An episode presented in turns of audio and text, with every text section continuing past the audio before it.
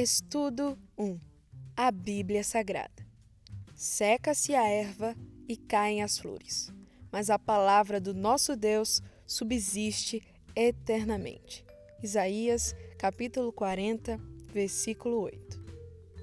Todos os 31 capítulos deste manual foram baseados em um livro, a Bíblia Sagrada. É por isso que vamos iniciar o nosso estudo tratando sobre ela. A palavra Bíblia vem do grego biblos, que significa livro, nome que era dado à folha de papiro preparada para a escrita. Um papiro de tamanho pequeno era chamado Biblion, e vários destes eram chamados de Bíblia. Por isso, se traduzida literalmente, a palavra Bíblia quer dizer coleção de livros pequenos. Os materiais usados para escrever a Bíblia eram simples. Os dois mais importantes foram o papiro e o pergaminho. O primeiro não era muito resistente. O papiro era uma planta aquática que crescia nos rios e lagos de pouca profundidade. As tiras eram extraídas e coladas umas sobre as outras até formarem um rolo. O pergaminho era mais resistente. Sua origem estava nas peles de ovelhas e cabras e entre outros animais. Essas peles eram tosadas e raspadas para se obter um material mais durável para a escrita. Por que é essencial saber isso? Só um livro muito especial e de indescritível valor sobreviveria até os nossos dias. Por quê? O material era frágil, mas o mantenedor não. É sobre esse livro singular que estudaremos. Verificando a doutrina na Palavra de Deus. Podemos confiar na Bíblia? Ela tem alguma relevância para a nossa vida? A resposta para essas duas perguntas é um majestoso sim. A Bíblia é única. Em toda a história do ser humano, um livro jamais produziu sequer uma fração do seu impacto. Os melhores livros que já foram escritos, na proporção em que foram celebrados, foram igualmente esquecidos. A Bíblia, entretanto, permanece. Já foi queimada, desacreditada, banida, mas continua cada vez mais forte. A resposta para tanto sucesso ela não é fruto da vontade dos homens, como veremos a partir de agora. A composição da Bíblia Sagrada. A Bíblia é composta de uma pequena biblioteca de 66 livros, divididos em dois grandes blocos: o Antigo Testamento, com 39 livros, e o Novo Testamento, com 27 livros.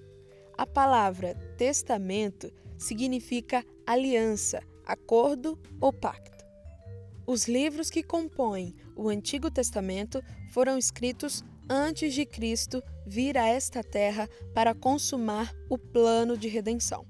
E os livros que compõem o Novo Testamento foram escritos depois de Cristo. Todavia, as palavras antigo e novo referem-se aos acordos ou testamentos feitos por Deus com seu povo ao longo dos tempos e não significam que os conteúdos dos livros de uma ou de outra parte da Bíblia têm menos ou mais validade para nós hoje. Todos são importantes e contêm orientações de Deus para a nossa vida. Tanto os livros do Antigo quanto os do Novo Testamento não foram escritos originalmente em capítulos e versículos, mas divididos posteriormente. Langston, professor da Universidade de Paris, dividiu a Bíblia em capítulos no ano de 1227. Stefanos, impressor parisiense, acrescentou a divisão em versículos nos anos de 1551 e 1555. Nesta última data foi impressa a primeira Bíblia completa, com divisões em capítulos e versículos. Os 39 livros do Antigo Testamento podem ser classificados em quatro categorias: Pentateuco, com cinco livros, Gênesis a Deuteronômio, histórias com 12 livros, de Josué a Esther, poéticos com cinco livros, de Jó a Cantares, e proféticos, com 17 livros que se subdividem em profetas maiores, com cinco livros, de Isaías a Daniel, e profetas menores, com 12 livros, de Oséias a Malaquias. A subdivisão entre profetas maiores e menores não indica aqueles que tiveram mais ou menos sucesso. Esta classificação surgiu por causa do tamanho dos livros. Os maiores foram os que escreveram mais e os menores os que escreveram menos.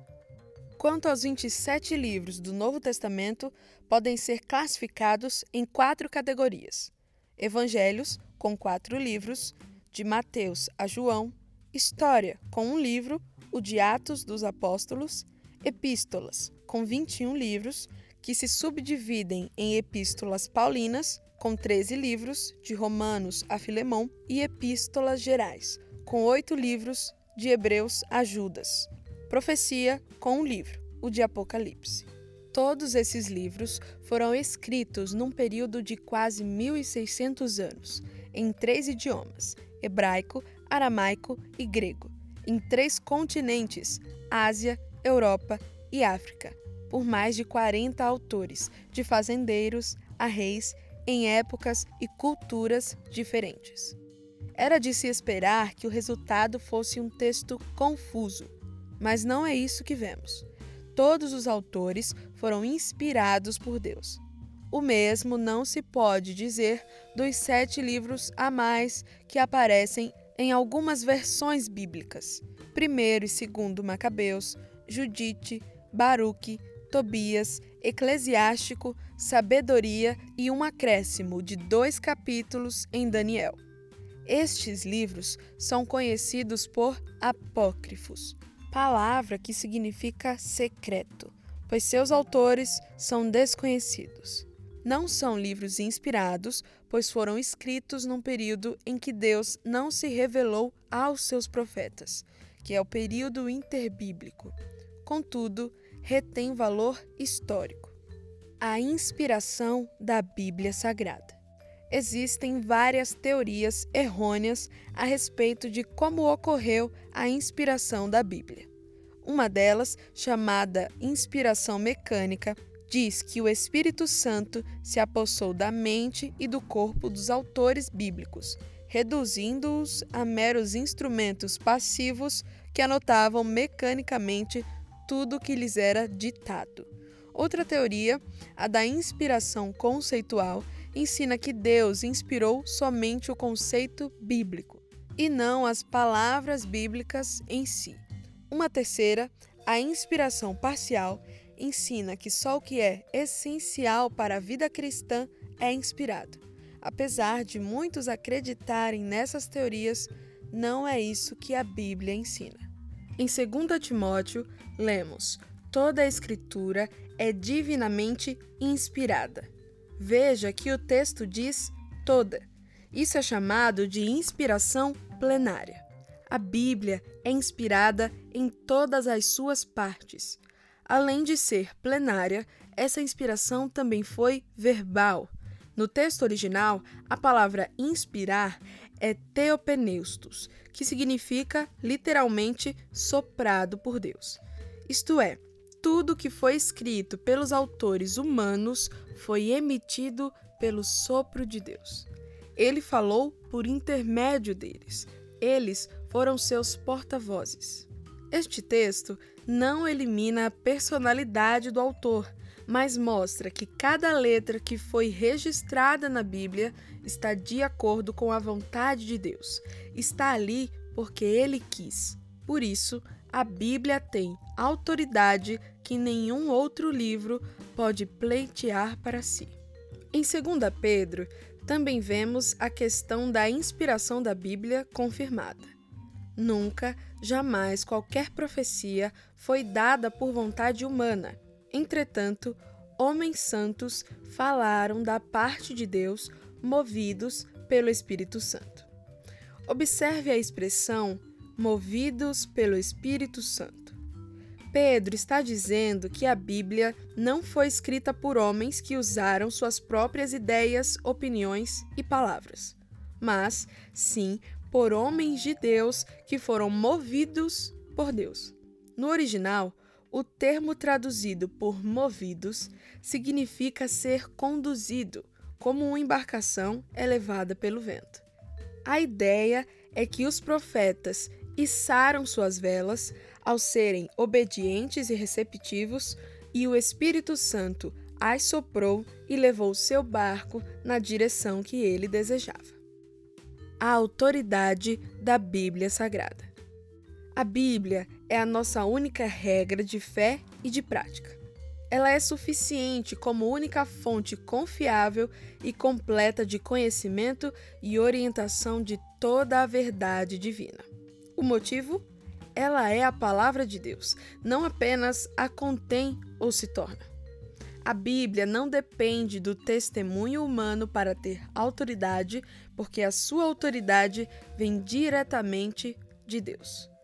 Por trás de cada palavra pronunciada por alguém está a pessoa que a pronuncia.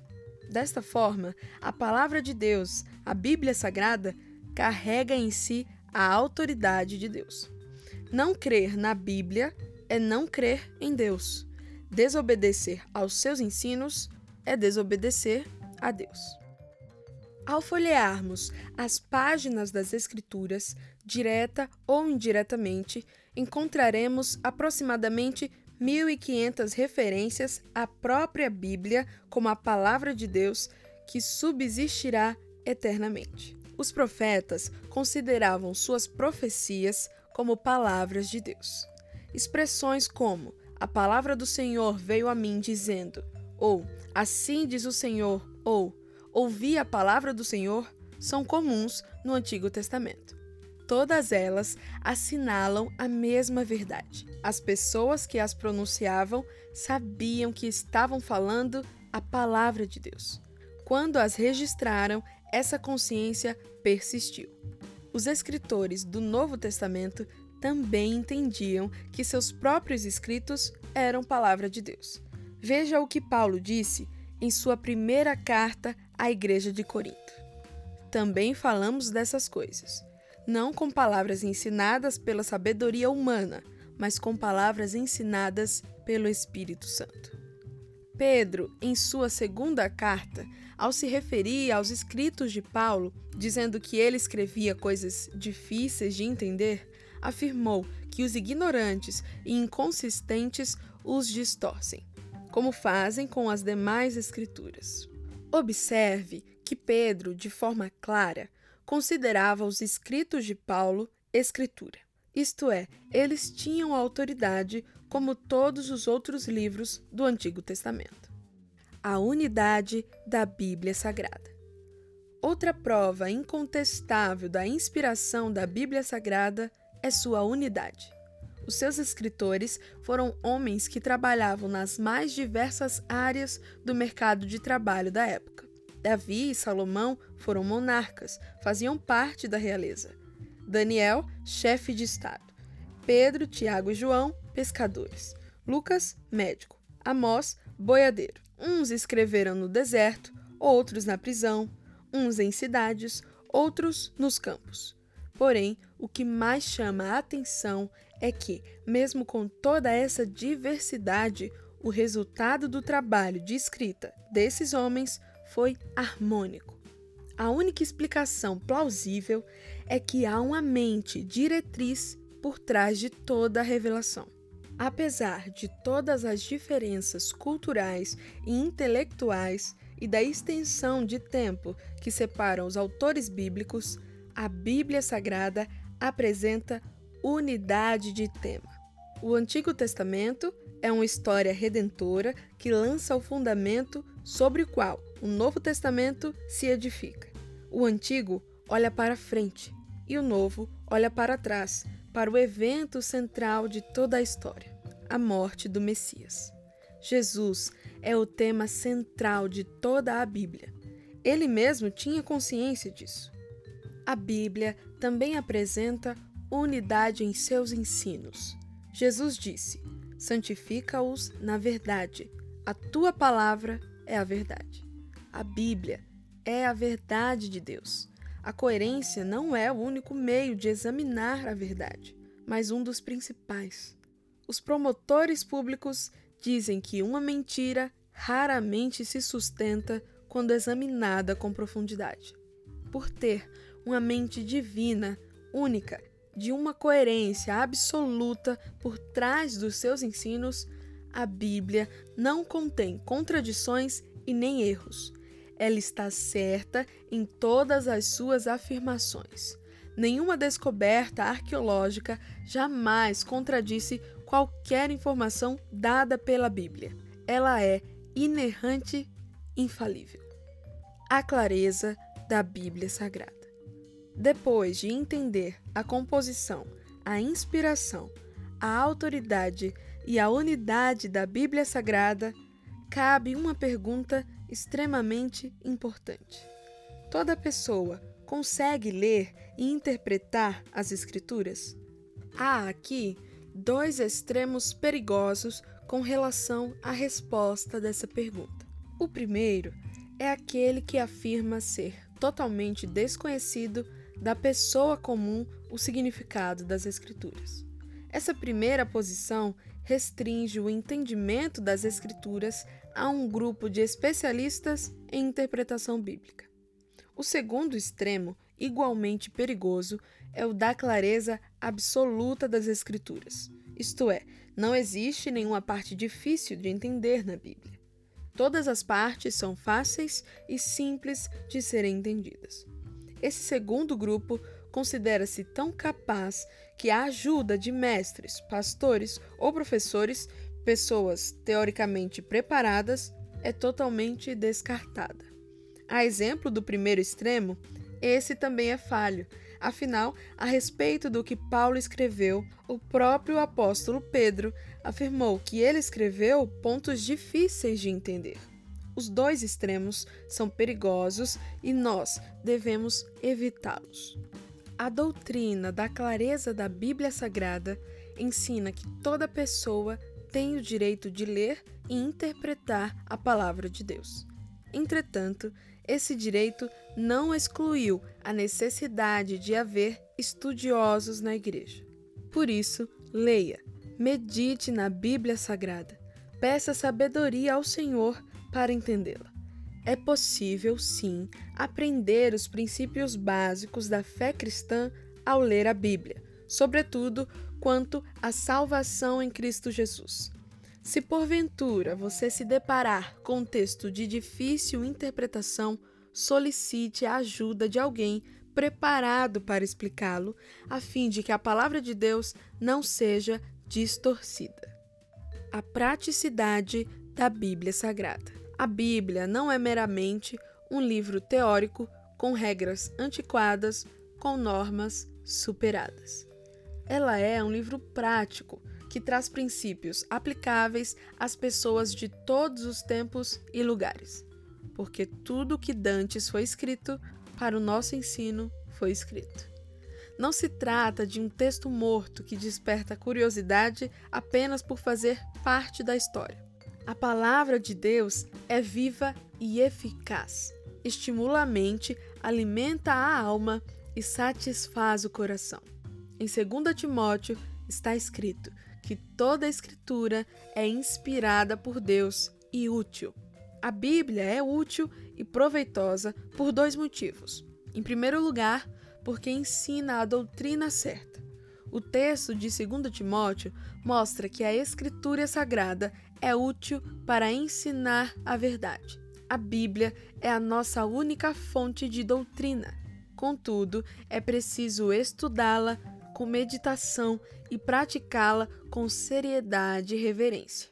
O apóstolo João afirma em Apocalipse, capítulo 1, versículo 3: Bem-aventurado aquele que lê e os que ouvem as palavras desta profecia e guardam as coisas que nela estão escritas, porque o tempo está próximo.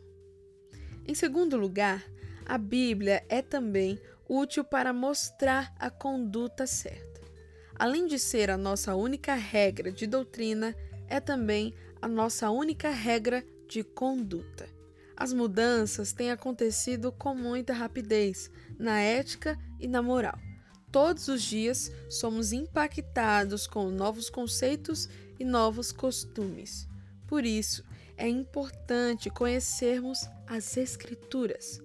Elas são o nosso perfeito código ético-moral que serve para nos orientar e nos corrigir em todas as áreas da nossa vida. Ela nos foi dada para nos fazer compreender o que está errado nas nossas vidas.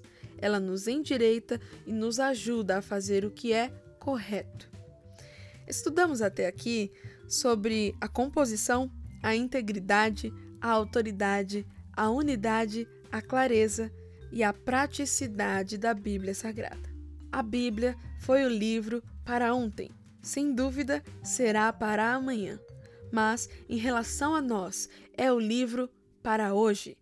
Que a palavra de Deus, que é viva e eficaz e mais cortante do que qualquer espada de dois gumes, e que pode nos tornar sábios para a salvação mediante a fé em Cristo Jesus, dirija a nossa vida praticando a doutrina da Palavra de Deus. Leia a Bíblia Sagrada com devoção. O Espírito Santo é o mestre do povo de Deus. Em 1 Coríntios, capítulo 2, versículo 11, lemos que ele conhece a natureza e a vontade de Deus.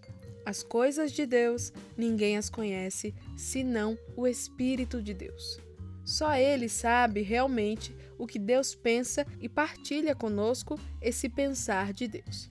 No versículo 13 do mesmo texto está escrito que ele não somente conhece, mas também nos explica a palavra de Deus e nos ensina a pensar. Portanto, estudar as Escrituras Sagradas é uma atividade espiritual para a qual precisamos da ajuda do Espírito Santo porque elas se discernem espiritualmente. Leia a Bíblia em atitude de oração. Peça ao Senhor, desvenda os meus olhos para que contemple as maravilhas da tua lei. Leia a Bíblia Sagrada com submissão. Devemos estudar a Escritura com coração humilde, porque Deus resiste aos soberbos, contudo, aos humildes concede a sua graça. Aqueles que estudam as Sagradas Escrituras com regularidade e profundidade vão descobrir e entender muitas verdades e princípios espirituais que, algumas vezes, irão confrontar aquilo que creem, pensam e às vezes ensinam como se fosse verdade. O que fazer nessas ocasiões? Submeter-se ao ensino da Bíblia leiamos a palavra de Deus com submissão. Ela é lâmpada para os pés e luz para o caminho. A semelhança do salmista, alegre-se em poder seguir o caminho do Senhor. Leia a Bíblia Sagrada com satisfação. A leitura e o estudo da Bíblia não são simplesmente exercícios teóricos do intelecto oferecem-nos um regozijo que nenhuma literatura humana pode proporcionar quando nos aproximamos dela com coração alegre e feliz. Faça isso, leia a Bíblia Sagrada com satisfação, não apenas casualmente, um dia ou outro, mas sempre, sem extensos intervalos, sem ser interrompido. Leia-a com dedicação. Medite nela de dia e de noite não se contente com uma leitura superficial. Faça uma segunda leitura. Memorize, pense sobre o que leu. Alimente-se da palavra. Demonstre alegria ao estudar a palavra de Deus, afinal, os preceitos do Senhor são retos e alegram o coração. Conclusão: Todos os autores bíblicos foram instrumentos divinos em sentido tal que suas palavras devem ser recebidas não como palavras de homens, mas como, na verdade, elas são palavras de Deus. O que está escrito na Bíblia não é humano, mas divino. Não provém da interpretação humana do escritor, mas da mente e da vontade de Deus. Sendo assim, a Bíblia que temos em mãos hoje é nada menos do que a vontade de Deus revelada. Por que é importante que isso fique bem claro? A razão é simples. A Igreja Adventista da Promessa tem a Bíblia como sua única regra de fé e de prática. Todos os pontos de fé que serão expostos nos próximos estudos deste manual foram extraídos unicamente da Bíblia Sagrada. É ela quem dita a nossa crença, conforme ficará evidenciado. No próximo estudo, veremos o que a Bíblia diz sobre a triunidade divina.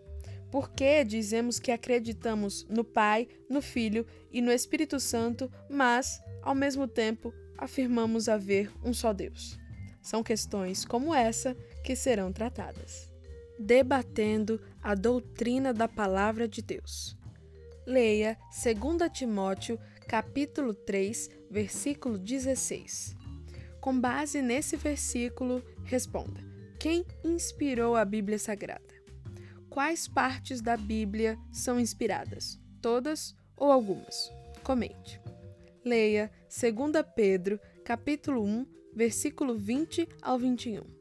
A Bíblia Sagrada é fruto da vontade do ser humano? Se a resposta for não, então qual a sua origem? Depois de ter comentado sobre a origem da Bíblia, responda: nós podemos confiar nela? Leia Isaías capítulo 40, versículos 7 a 8. O que faz com que a Bíblia seja nossa única regra de fé e de prática? De onde vem a sua autoridade? Você entende que não crer na Bíblia é não crer em Deus e desobedecer aos seus ensinos é desobedecer a Deus?